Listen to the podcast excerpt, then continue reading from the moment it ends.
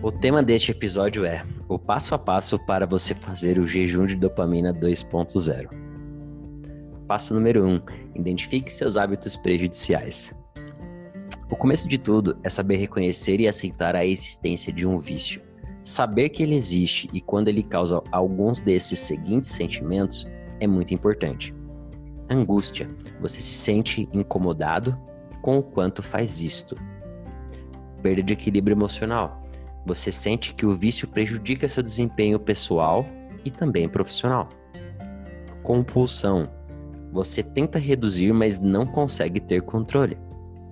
Passo 2. Foque em reduzir apenas os hábitos mais prejudiciais.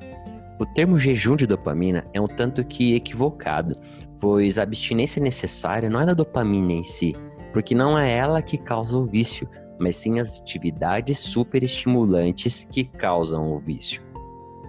A ideia é controlar os hábitos compulsivos e problemáticos. Foque apenas naqueles hábitos que estão destruindo a sua rotina. Passo número 3. Determine um calendário de jejum. Procure fazer um agendamento estratégico para o seu jejum. A pausa pode ser em formatos de dias ou horários. Veja alguns exemplos. De uma a quatro horas de pausa no fim do seu dia, um dia inteiro no final de semana, um final de semana inteiro no trimestre, uma semana inteira por ano.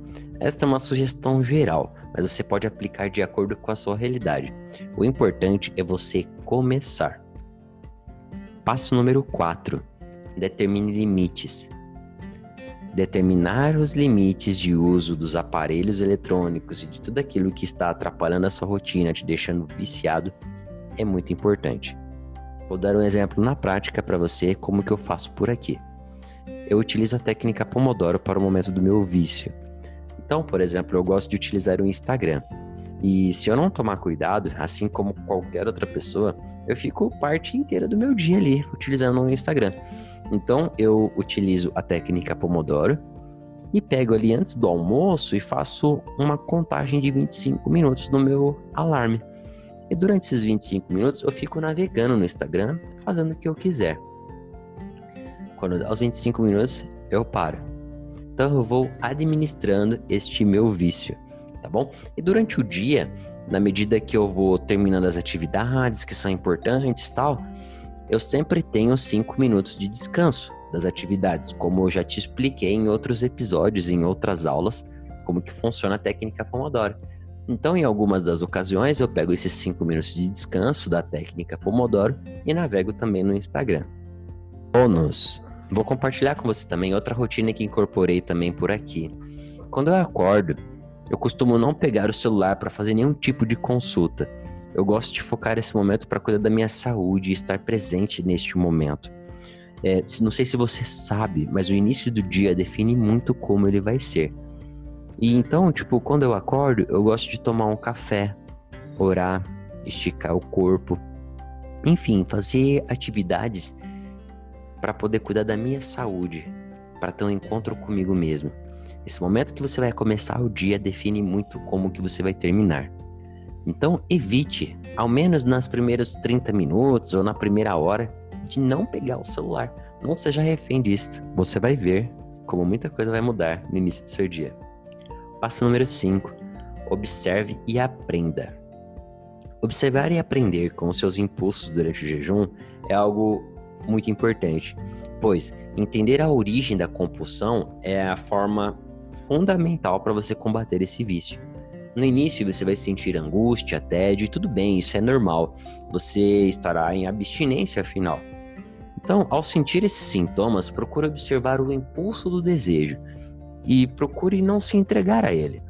E também não julgá-lo. Se possível, anote uma agenda quando ele surge e descreva o que passa em seus pensamentos neste momento. É aqui é ajudar você a reconhecer os seus próprios sentimentos para qualquer indivíduo e principalmente o empreendedor, é muito importante desenvolver essa capacidade de reconhecer os próprios sentimentos. Esta capacidade pode ser a chave de muitas ocasiões. Nunca se esqueça disso. É através da inteligência emocional que os maus hábitos poderão ser eliminados e você será capaz de ser uma pessoa mais focada e produtiva. Se você faz o uso de determinados hábitos que estão roubando o seu tempo, você precisa administrá-los. E através deste podcast eu te ensinei vários passos para você administrar e domar esses sentimentos.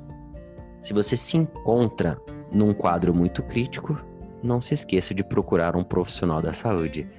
Este é o episódio de hoje. Espero que você tenha curtido esse conteúdo e não se esqueça, se ele foi útil para você, compartilhe com os seus amigos e ajude este canal a crescer. A sua ajuda será muito importante para mim. Eu me despeço por aqui. Um grande abraço. Valeu!